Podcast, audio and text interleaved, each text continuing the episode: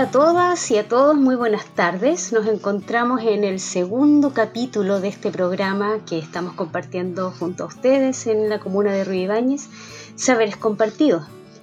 La idea, eh, como nuestro primer capítulo, es poder tener un programa en donde eh, vamos a conversar y conocer algunos temas que nos ayudan a mirar nuestro territorio desde la asociatividad.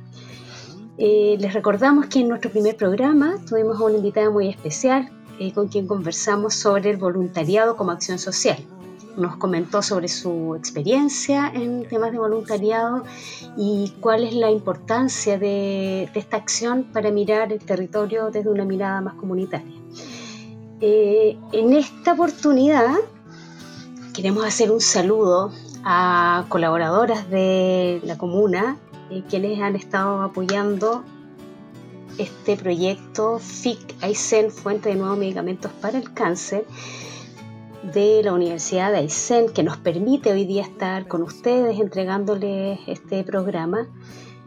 Eh, y estas amigas son las Coyayas, Comité de Recolectora de la Comuna de Ruibáñez, quienes desde sus diferentes actividades y desde sus experiencias han compartido con nosotros sus saberes y todo lo que eh, se da en torno al oficio de la recolección en la ribera norte del lago Chelenco.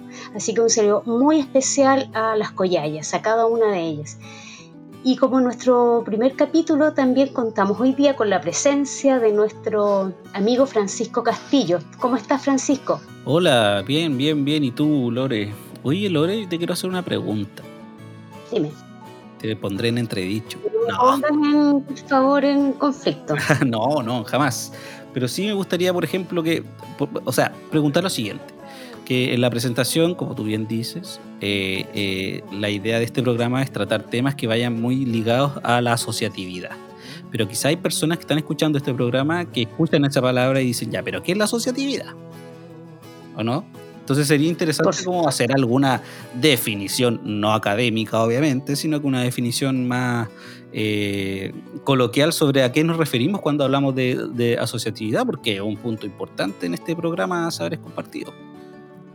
Ya, mira, más que responderte la pregunta, creo que eh, te voy a contar lo que yo he aprendido justamente mirando el territorio, eh, para lo que me han enseñado incluyendo a las collayas y a todas las mujeres que tejen, eh, que tejen desde la asociatividad y aquí en la comuna de Río Ibáñez, es el poder generar acciones que vayan en beneficio de un bien común, en donde cada una de estas acciones que pueden ser realizadas de manera individual Em, generan este tejido que nos permiten estar conectadas y conectadas y hacer crecer nuestros proyectos individuales y también algunos colectivos. Creo que la asociatividad nos permite eso, es lo que yo he aprendido mirando el mm. territorio.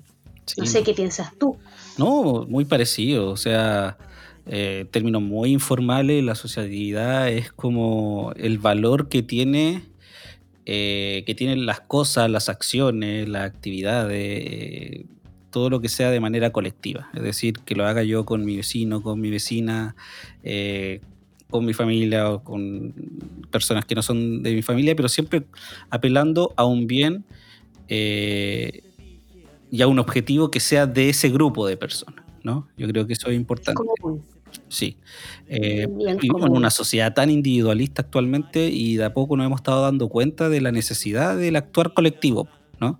Y, por eso este programa también, revisando distintas iniciativas, ¿no? hablar con distintas personas que de una u otra forma se ligan a experiencias de fortalecimiento de la eh, asociatividad dentro de la sociedad civil. Yo lo veo como una manta tejida por muchos y muchas. Si tú me preguntas a ver a qué, una arpillera. veo, como lo veo, yo lo veo como una arpillera, un, un telar en donde incluye, se incorporan muchas manos. Qué bonito pensarlo. Y herramientas. Sí. hoy día, ¿de qué vamos a hablar hoy día en particular? Así muy cortito, antes de empezar. Cortito, hoy día vamos a hablar, vamos a conversar con nuestra invitada eh, del cooperativismo, mm. ¿ya? El, el, cooperativismo y cómo el cooperativismo eh, colabora al desarrollo desde la asociatividad, al desarrollo territorial desde la asociatividad. Claro, social, económico, cultural incluso. Exacto. Que, oye, muy, muy eh, interesante tema, muy atingente a la sociedad actual. ¿no? Eh, creo que es importante plantearlo como un modelo de resistencia.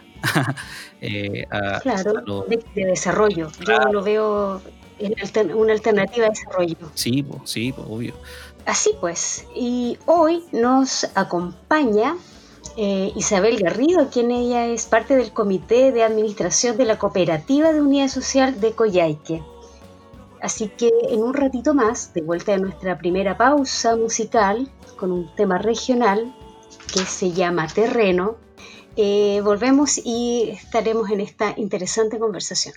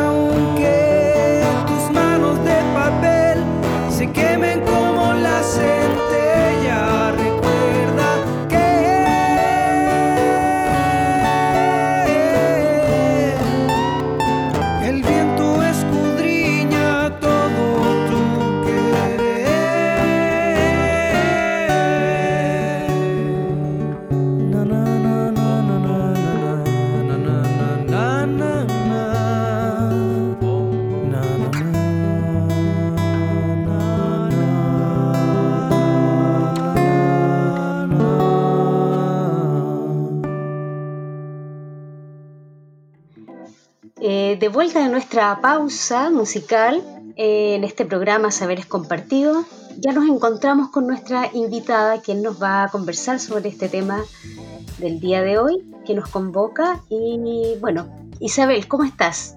Muy bien, muchas gracias. ¿Cómo están ustedes? Aquí estamos, bien también. Contentos de tenerte a ti conversando en nuestro programa. Eh, Isabel, nos gustaría que nos contaras eh, acerca de este tema. ¿Qué es la cooperativa? ¿Qué consiste? ¿Qué es lo que hace? ¿Y cómo llegas tú a esto? Bien, la cooperativa de unidad social es una organización, una cooperativa de consumo. ¿Qué es una cooperativa de consumo? Es una unión de muchas personas que buscan organizarse para abaratar costos comprando al por mayor y reduciendo costos eh, al reducir intermediarios porque mientras menos intermediarios hay entre quien produce y quien compra, eh, menos pedacitos se van quedando en el, camino, digamos, entonces uno logra reducir costos de esa manera y con precios mayoristas. Actualmente somos 110 familias que estamos agrupadas en la cooperativa y nos dedicamos, así bien en concreto, a repartir canastas familiares. Compramos canastas familiares para las 110 familias que somos socios mensualmente. Compramos una vez al mes canastas familiares, estudiando cuáles son las necesidades de consumo de la familia, la cantidad de miembros que tienen los hogares. Entonces vamos haciendo algunas ofertas diferenciadas, digamos, productos diferenciados según las necesidades de la familia. Si bien en concreto, eso es la cooperativa de unidad social. Oye, eh, qué interesante, ¿eh? Qué interesante. Yo conocía como la, eh, como la idea de la cooperativa, ¿no? Como, como productiva, ¿no? Las cooperativas, como este modelo que, bueno, hace, hace algunos años en Chile era, era bastante popular, por decirlo de alguna forma. Eh, bueno, después pasaron cosas que en el fondo este modelo se fue, fue en, en, decaída, pero quiero preguntar, ¿cómo llegan ustedes a la resolución de que, oye, sí, armemos una cooperativa de consumo? Esa es una pregunta súper buena porque yo diría que las crisis, especialmente las crisis económicas, deben ser el, motor o el incentivo más importante para que las personas nos organicemos. La crisis, en este caso el coronavirus, después de haber tenido varios meses de estallido social y, aumento de la cesantía, eh, fue uno de los mayores motores para empezar a organizarnos en esta iniciativa. Partió como un, como una colecta cualquiera. Eh, iniciamos una colecta de fondos para comprar canastas familiares para familias cesantes, pero rápidamente fuimos cachando que no era suficiente esta propuesta de hacer colecta, que no era sostenible tampoco, porque la gente se cansa de donar, se, cansa de la, caridad. La caridad dura mientras te dura el sentimiento. Entonces intentamos armar una estructura, una organización que fuera más allá de la voluntad de cada persona de donar mes a mes y que fuera más sólida en el tiempo. Y ahí se nos ocurrió, se nos ocurrió la idea de una cooperativa em, y de este formato que le llaman comprando juntos, que como decía es organizarse para, para abaratar costos, pero una cooperativa es un poco más que, que el comprando juntos, que es organizarse para abaratar costos, sino que pasa a ser una organización que tiene su propia directiva, que se preocupa del bienestar y la formación de sus socios y de sus socias. Em, es más completa, digamos. Tiene, por ejemplo, yo eh, en específico, como función dentro del comité de administración, soy encargada de educación y fomento cooperativo. Entonces, indago si es que hay iniciativas de socios o socias que les pueda interesar armar una cooperativa, al, como juntándose con, personas dentro de la cooperativa, y les interesa armar otra iniciativa cooperativa. Ya yo intento darle alas a esas iniciativas, juntándolas con otras cooperativas que tengan experiencia. Entonces pasa a ser más complejo que sencillamente comprando juntos. No sé si, si me explico con esa diferencia. Sí, sí se entiende. Isa, ¿y mm, cuándo nace esta iniciativa? ¿Y cuál fue el momento puntual en que le dieron, dijeron, nos juntamos, tenemos esta mirada, esta necesidad y nos interesa este modelo? Esa, esa fue una decisión, fue una decisión el día de nacimiento, fue el primero de mayo, para conmemorar el Día del Trabajo. Eh, el, bueno, ¿cuándo fue? El 15 o 16 de marzo que se suspendió, se suspendieron las clases presenciales y con ello simbólicamente un poco Chile se paraba y rápidamente empezaron a surgir estas grandes cantidades de personas que estaban cesantes, estaban perdiendo sus trabajos masivamente, especialmente en el comercio.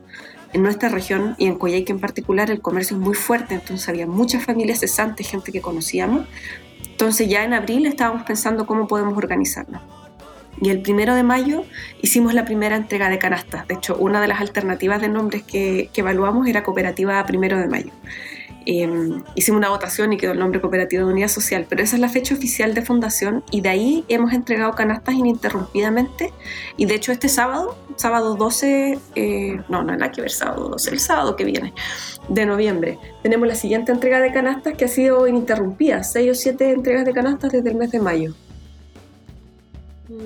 Y y en la práctica, para que nos cuentes cómo lo hacen, eh, cómo, arman las canastas, quién se hace cargo, eh, hay grupos que se turnan, guardan los materiales o los, elementos que, que adquieren en algún espacio, lo organizan. Si nos puedes contar un poquito esa parte praxeológica.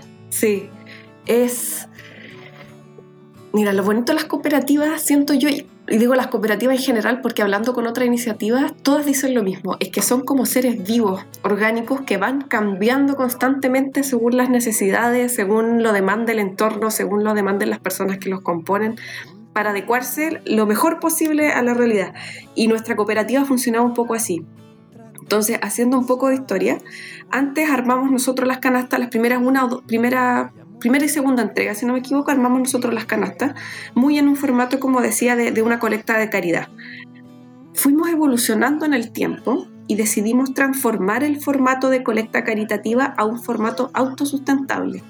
¿Y qué quiere decir esto? Quisimos lograr la, mm, autonomía económica completa de la cooperativa sin depender de donaciones. Entonces armamos un sistema de cuotas diferenciadas. Explico todo esto porque esto explica la manera como también se ha organizado el armado de las canastas y toda la logística. Entonces armamos este sistema de cuotas diferenciadas donde le preguntamos a los socios y las socias sus características socioeconómicas, familiares básicas, siempre obviamente de manera anónima, y hicimos un sistema de cuotas sugeridas. Nuestra canasta vale 25 mil pesos aproximadamente, al precio mayorista que la conseguimos. Y identificamos gente que podía pagar menos que eso y que podía pagar más que eso. La gente se autorreportaba y nosotros como que le íbamos calibrando con sus características familiares declaradas, comparábamos, etc. Entonces hay gente que paga 5 mil o 10 mil pesos y hay gente que paga más que su canasta, 30 mil, 50 mil, hasta 70 mil pesos. Eh, porque tiene la situación económica que se lo permite. Entonces, en conjunto, armamos un fondo común que nos permite comprar todas las canastas. Y mm, mensualmente nosotros partimos necesitando donaciones, porque como decía, era, era caritativo. Inicialmente la gente nos decía, no, yo no necesito caridad, ¿por qué me voy a meter? Nosotros les decíamos, no, es que necesitamos gente que necesite esta canasta, no que done porque su corazón ese mes se lo dijo, sino que necesita esta canasta tanto como el socio que paga 5 mil pesos. Entonces, intégrate en la cooperativa como socio o como socia y paga 30 mil, 40 mil, 50 mil pesos y con eso vas a financiar la canasta de alguien que no puede pagarla. Y se fueron sumando socios y se interesaron en el modelo porque aparte es una canasta bien atractiva, humildemente se intentamos hacerla atractiva para todo el mundo, familias, no familias, personas solteras, qué sé yo. Entonces actualmente logramos la, prácticamente la autonomía financiera completa de la cooperativa. Tenemos un pequeño déficit mensual como de 50 mil o 100 mil pesos que logramos cubrir con donaciones extraordinarias, pero partimos en un déficit de 900 mil pesos. Era todo donación, completo. Y fuimos logrando hacer que este, este equilibrio entre personas que dan más que su canasta y menos que su canasta hasta llegar a un déficit prácticamente cero. Y entonces, cuando empezamos a... Para eso tuvimos que meter más gente, y más gente gente, eh, le, le llamábamos socios cooperadores y socios cooperados, ya, ya no utilizamos esos términos, pero es para, explicarlo. Gente que pagaba más que su canasta y menos que su canasta. Entonces tuvimos, llegamos a hacer 70 familias, 90 familias, hasta que hoy día somos 110, y ya la logística de armar canastas se nos fue en collera. Era imposible armar Sí, eso, eso estaba pensando, justamente, por eso te hice la pregunta, como la logística. No, ahí, ahí se empezó a volver una locura, porque ¿dónde se almacena esa cantidad de arroz, esa cantidad de legumbres? Era tremendo problema. Entonces decidimos hacer un formato como de supermercado. Eh, empezamos a pedir el gimnasio del Liceo República Argentina, que siempre tiene muy buena disposición para este tipo de actividades, y el, casino, perdón. Entonces en el casino armamos una especie de, recorrido de supermercado donde los socios y las socias van con su saco y van uno por uno y van ellos llenando su canasta. Hay otras personas que son voluntarias, que también son socias, se ponen atrás igual que en un supermercado y le van entregando los productos que corresponden por cada canasta hasta que pasan todos los socios eh, y en un rango de tres horas más o menos están todos completos. Y en esos encuentros hacemos pequeñas reuniones donde aprovechamos de tener asambleas separadas, no, no, son todos juntos por un tema de distanciamiento social, seguridad sanitaria. Entonces hacemos grupos pequeños de, de, entre 5 y 10 personas y contamos información relacionada con la cooperativa, relacionada con las cuotas eh, y distintos temas que van surgiendo. Evaluamos los bienes de la canasta, los artículos. Entonces tenemos como una, una mini asamblea donde van retirando los bienes de su canasta y van armando, autoarmando su canasta con apoyo de otros socios y socias que son voluntarias también, puro voluntariado. Oye. Esa era otra de las consultas que, te, que tenía. Pancho, dale tú. Después yo sigo. Tengo muchas preguntas. Súper, súper interesante. A mí se me vienen hartas preguntas a, la cabeza. Eh, pero una importante que, creo eh, como, como para salir de duda es como es todo, todos los que son de este comité administrador de la comité, ¿es un trabajo voluntario o es un trabajo que está o va a ser remunerado en algún momento? Eh, ¿Cómo lo ven ustedes en, términos como, porque, porque claro, eh, lo hablábamos en el capítulo anterior, el, voluntariado es súper importante, eh, requiere un compromiso muy, muy profundo ¿no? con la iniciativa que se esté llevando a cabo, pero siempre es un trabajo que, uno, que, que una persona dedica en un tiempo que tiene para dedicar, en el fondo, si hay, eh, de repente la pega o no sé.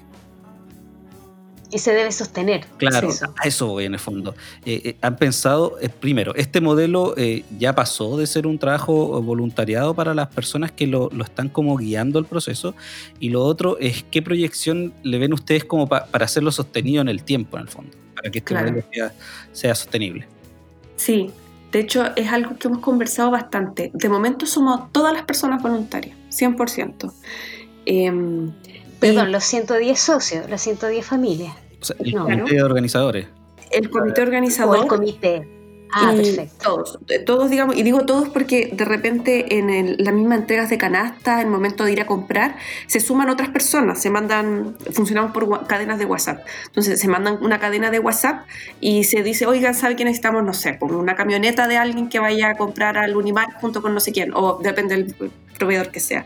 Y asiste otra persona responde quien pueda en ese momento, que, que socios y socias de, todas partes de Coyhaique y apoyan, van apoyando a la medida de sus posibilidades.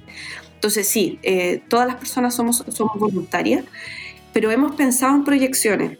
Tuvimos una reunión hace poquito donde evaluamos cómo nos imaginábamos la cooperativa de aquí a un tiempo más. Llegamos a la conclusión que al menos de aquí, de, en ese momento era ponte tu agosto o julio, de ese momento hasta diciembre nos imaginamos a la cooperativa funcionando como estaba haciéndolo actualmente. Eso es, con trabajo voluntario y en un formato de entrega de canastas. Nos encantaría, y es una proyección yo creo que todas las personas que la conformamos, que esto se transforme en una especie de almacén cooperativo, que existen en todas partes menos en Chile. Como decía Francisco al principio, aquí hubo una mano negra que barrió con el movimiento cooperativo, pero en todo el resto del planeta las cooperativas existen y están muy vivas. Hay incluso supermercados cooperativos, donde uno paga una cuota mensual y, te llevas productos a precio costo y pagas, qué sé yo, productos, verduras orgánicas que suelen ser súper caras y las pagas a precio costo. Entonces, soñar, estamos soñando con una cuestión así a futuro y poder pagar también salarios, porque para poder pagar salarios hay que tener algún tipo de excedente. Es decir, hay que, hay que venderle a público general, no solo a las personas que sean socias, y, tener un flujo constante de ingresos porque hay que ser responsable también con la persona que trabaje. Pero nos estamos soñando con, una proyección similar y tener un almacén cooperativo para Coyhaique. Sí, te iba a consultar si han visto y han estado en contacto con experiencias que sean fuera del territorio hemos tenido, eh, hemos estado investigando y averiguando sobre experiencias nacionales e internacionales. Em, cuando uno se mete en el mundo del cooperativismo es como una inmersión en un planeta que uno no tenía idea que, existía. Eh, es muy loco, entonces uno empieza a estudiar, a averiguar quién más tiene iniciativas similares. Hemos visto que con la crisis, como decía antes, se han levantado varias iniciativas similares, tipo comprando juntos, en varias partes de Chile. Y hemos estado en contacto con algunas de ellas, en particular en Santiago y en Concepción. Em, asimismo, también averiguamos del tema de este supermercado, por ejemplo, en Estados Unidos hay uno que se llama Food Coop, que es una, una cadena nacional de supermercados cooperativos que funciona con estas cuotas. También hemos investigado iniciativas internacionales de que Uruguay, en Venezuela, en Argentina, las cooperativas son parte de la vida cotidiana, digamos, es completamente normal tener cooperativas. Solo aquí se volvió raro. Y además queremos empezar un, como yo les mencionaba que soy parte del, eh, perdón, tengo el cargo de, de fomento cooperativo, tenemos el plan de iniciar un ciclo de foros donde entrevistemos a personas que tienen iniciativas parecidas en la región y, bueno, en todas partes, en realidad, gente que sepa del tema, para difundir el cooperativismo como una alternativa posible, real, deseable, como una salida a las crisis, como una fórmula para lograr el bienestar de las personas al final de cuentas y, dirigido al público regional en particular. Qué buena idea. Desde ahí, desde ahí se comienzan a tejer otras cosas. Es la idea, precisamente, es la idea. Isa, muchas gracias, súper interesante todo lo que has compartido hasta el momento en el programa y nos vamos a ir a una segunda pausa musical con un tema regional, por supuesto, y de vuelta eh, vamos a seguir conversando sobre cooperativismo y territorio.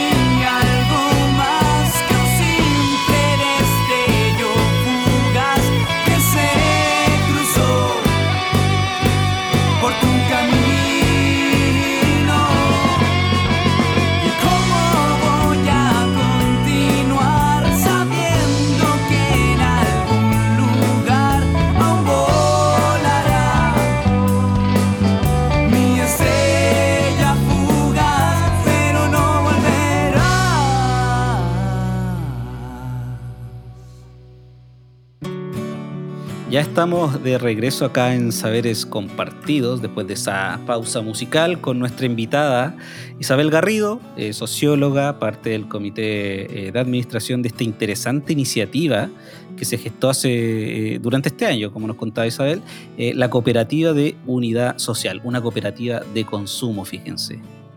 Interesante. Yo, yo, mira, personalmente yo no lo había, no había, no conocía la experiencia de una cooperativa de, de consumo. Me, parece eh, súper novedoso eso. Yo creo que todas las personas que van a escuchar este programa, eh, no sé si todas, pero gran parte de las personas quizás no están como muy familiarizadas con, con una cooperativa, porque claro, una cooperativa de producción sí, puede ser una cooperativa de trabajo también, eh, pero una cooperativa de consumo creo que es una iniciativa bien, eh, bien innovadora, al menos acá, acá en la región, ¿no?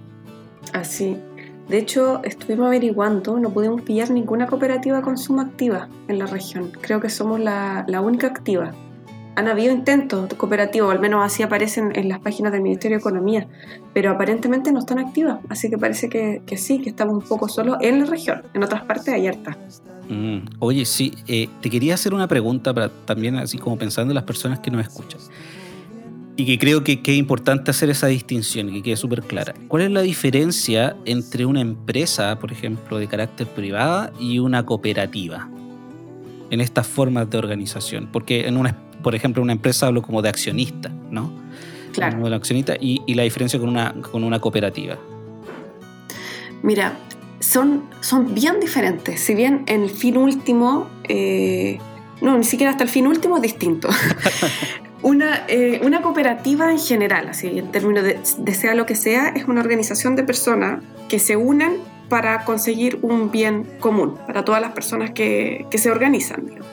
Y en nuestro caso es para conseguir mejores precios para el consumo y abastecer a familias con productos de calidad, alimenticios, etc.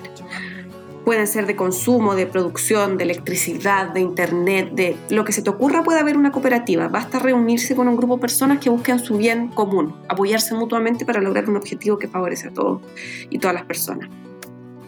Una cooperativa de consumo nace eh, para, como decía antes, abastecer a sus socios y socias con bienes de la mejor calidad posible o, qué sé yo, con las necesidades específicas que tengan. Carabineros, por ejemplo, tiene una cooperativa gigante. Copecará es una cooperativa de consumo que se especializa como en tres o cuatro cosas, que es como vestimenta, artículos de, mm, eh, ¿cómo se llama?, tecnología y no me acuerdo qué cosa más. Entonces, está en Santiago. Parece que yo no he ido, en pero... Puerto Montt también, Pero yo me acuerdo. existió, en distintos lugares. Sí, en Temuco Sí, hubo. sí, yo sí, recuerdo yo me la- acuerdo. La, casa de Cope, Copecará, sí. Sí. Electrodoméstico, recuerdo. Electrodoméstico, eso era. Y, y claro, porque seguramente los socios y socias de esa cooperativa necesitaban esos productos específicos y en nuestro caso es la alimentación, porque es especialmente cara en la región y hay muchos productos que no se producen, entonces hay que traer de afuera. Y voy a ejemplificar el, cuál es la diferencia con una empresa con una cuestión que me pasó, porque antes de estar en educación yo estaba en la parte de compras. Entonces yo estaba hablando con una distribuidora, con el vendedor de una distribuidora, diciéndole, mire, es que necesito armar canastas familiares y estoy buscando aceite. Y él me decía, mire, tengo, tengo del aceite de cocina, del no sé cuánto, estos son los más baratos. Y me daba la lista de los más baratos, que no sé, costaban 900 pesos, 1000 pesos, 1200. Y le ay, de maravilla no tiene. Y de maravilla me dijo, pero no es para canastas, me dijo. Así. Y ahí yo dije, claro, con la mejor de las intenciones, él me estaba diciendo, gaste lo menos posible, porque el, el objetivo de una empresa es producir la mayor tasa de ganancia posible para su dueño o su dueña. Y desde mi perspectiva, como cooperativista, estaba pensando, necesito el mejor producto posible para mis socios. ¿Cachai? Entonces, las dos, una busca la ganancia y nosotros buscamos el abastecimiento de, de- de la organización, de las personas que nos componen nuestra organización. Entonces, los dos movemos plata, los dos movemos el producto de un lado al otro para llegar al, al consumidor final, pero uno tiene por fin la ganancia y el otro tiene por fin eh, el bienestar de las personas que componen esa organización. Y mm, hasta en su administración también es distinto. Por ejemplo, la cooperativa eh, tiene necesariamente una administración democrática. Y eso es más allá de los principios, más allá de qué sé yo, sino que está compuesta por el esfuerzo mancomunado de muchas personas y esas personas lógicamente demandan tener parte en la toma de decisiones. En la empresa, tú como cliente no tienes opción de decir eh, dónde se ponen las cosas en los anaqueles, no, no existe eso. Las cooperativas, hasta por ley, tienen que regularmente tener asambleas, donde se toman las decisiones más importantes, donde se fijan los lineamientos generales para los comités de administración, porque así es como se, esa es su lógica de funcionamiento. Mis socios y socias me van a alegar el día de mañana si yo tomo una decisión que va en contra de sus intereses, porque ellos son parte de esta cooperativa, ellos pagan mensualmente eh, lo que corresponde para su canasta y el mantenimiento de la cooperativa. Entonces, la lógica de funcionamiento interna hace que opere distinto y que esté toda estructurada para, para ir hacia el bien de las personas que la componen, porque para eso existe, en el fondo. Y es independiente de cuánto pongo en la cooperativa, ¿cierto? Mi Esa es una decisión. O sea, mi propuesta, o sea, mi participación o mi palabra, eh, lo, que, o mi- lo que yo propongo tiene tanto valor si pongo cierta cantidad de dinero o pongo otra. Cuando no, Exacto. se mira eso, no se mira el cuánto estoy, estoy ofreciendo como aporte. eh, no, no depende de ello mi participación, yo participo de, de- de igual manera.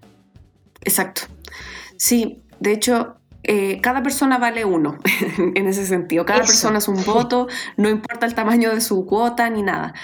Incluso en la ley de cooperativas chilena, que es una ley que tiene muchas falencias, pero, pero sí dice de que no puede haber ningún socio o socia que tenga más de, si no me equivoco, el 20% de la propiedad sobre la cooperativa. Eh, no existe como las empresas, por ejemplo, las sociedades anónimas, que hay un accionista que tiene el 50% más uno y tiene el control completo de la empresa, en términos así generales, eh, o en, en la vida real, digamos, en el fondo esa persona controla la empresa. En las cooperativas, para evitar eso, que hayan personas que controlen la cooperativa, no- tú no puedes tener por sobre cierta proporción de la propiedad de la cooperativa, es decir, no puedes pagar cuotas por sobre cierto nivel. Y es, es Mm. interesante también hablar de la lógica de funcionamiento de las cooperativas en el fondo, que son colectivas, por definición tienen que ser colectivas. Y eso está regulado. Sí, sí. Pero Yo me acordé, me acordé de una experiencia, no sé si tú la conoces, que es la cooperativa Mondragón. sí, esa de, de España. Esa es de España, de la comunidad de Mondragón. O sea, es, es tal el nivel de organización que ellos ya tienen una universidad. Increíble. Tienen electrodomésticos con el nombre de, de la cooperativa. Claro. Y eso ha sido, y, y me acordaba de esto, de lo que tú estabas señalando, del, del tipo de participación que tiene el socio o la socia, porque no depende de cuánto pone, sino que es parte de- del grupo. Como dices tú, vale, un participante vale uno, uno, uno, no sé cómo explicarlo de mejor manera, pero, pero así se han hecho crecer esa comunidad que hoy día se llama Comunidad Mondragón y tienen los, los supermercados Eroski, Sí. tienen los productos Favor, tienen la universidad, que es una maravilla. Eh, sí, toda la razón. po. Mondragón es como el, el caso de estudio, es el, es el país de las cooperativas. O sea, es un pueblo en realidad. Es un- Sí, una, una localidad en comunidad en España. En el País Vasco. En el País Vasco, toda la razón. Y claro, pues son el ejemplo. El, ¿Sabes qué? Es muy bonita el, el caso Mondragón, porque como tú decías, par- partieron con una cosa, que si no me equivoco eran muebles o, o chapas de cerradura, así algo muy específico, algo industrial, pero no tan complejo. Y armaron una cooperativa por alguna situación de crisis que hubo en algún momento. Y de esa cooperativa fue creciendo, eh, como, como, como decía antes, orgánicamente. Eso pasa como que tiende a pasar en las cooperativas. Eso hemos cachado cuando, cuando conversamos con otras personas. Que de una iniciativa van surgiendo más porque uno cacha que es un modelo que sirve para todo. Hasta una universidad. Yo no tenía idea que había una universidad en Mondragón. Sí, está en la Universidad de Mondragón. Hasta las universidades pueden ser cooperativas. Claro, y lo interesante es que todo, por ejemplo, los- las carreras y los- la, la mirada, la perspectiva que tienen es para favorecer el cooperativismo. Desde carreras de educación, carreras de economía, por todas las áreas. Qué maravilloso. Es como el, el mundo ideal. Uno se imagina así más o menos. mucho como- trabajo colectivo, mucho trabajo colectivo. Sí, sí, es un trabajo bien de hormiga, pero mm, es lo bonito del modelo cooperativo que es muy replicable y mm, intenta al menos, lo, cuando se instala bien en, e- en casos comparados, pasa a ser un poco como un círculo virtuoso que va, se va contagiando el resto porque uno se da cuenta de que es una forma de organización muy efectiva. Económicamente, además, hay muchos estudios que dicen que es muy estable, que es resiliente Mm. frente a las crisis, que como privilegia el bienestar general, en el fondo hay menos pérdidas, eh, intenta cuidar más las plata y los excedentes los reparte, eso es otra diferencia importante con respecto a la- con respecto a las empresas, que los excedentes se reparten entre todos los socios y socias. Entonces es muy estable. Frente a las crisis, por ejemplo, las cooperativas son quienes suelen eh, prevalecer, vivir, sobrevivir después eh, cuando hay grandes crisis económicas. Tú podrías decir que es un modelo de desarrollo de todas maneras. Yo creo que sí, de todas maneras, estoy convencida de eso completamente y me encantaría también que, que creciera un poco más también en la región, que fuera un modelo para la región. Fantástico. Francisco, ¿tienes alguna consulta, algo que comentar? Mm, Porque no. ya estamos llegando al final de nuestro oye, programa. esto da para más de un programa. es un tema súper, Claro. súper interesante y súper necesario. Bueno, dije lo mismo, me acuerdo, para el tema del voluntariado, pero es que es lo que uno siente igual. Son temas que deberíamos estar discutiendo en los colegios, en la asamblea, en las juntas de vecinos, en todas partes, yo creo. Eh, ir- ir Políticas públicas. sobre todo políticas públicas. O sea, yo me acuerdo que por X motivo estuve como eh, investigando en el, en el servicio público sobre las cooperativas y me decían que la unidad de economía social de donde se ve el tema de la Sí. cooperativa es enana en, en el Ministerio de Economía. De hecho, acá una vez fui al Ministerio de Economía a preguntar y me dijeron, no, acá no hay nadie que vea ese tema. Eso Ah, fue no te hace, hace como tres años, dos, tres años. No sé cómo será ahora, quizás cambió.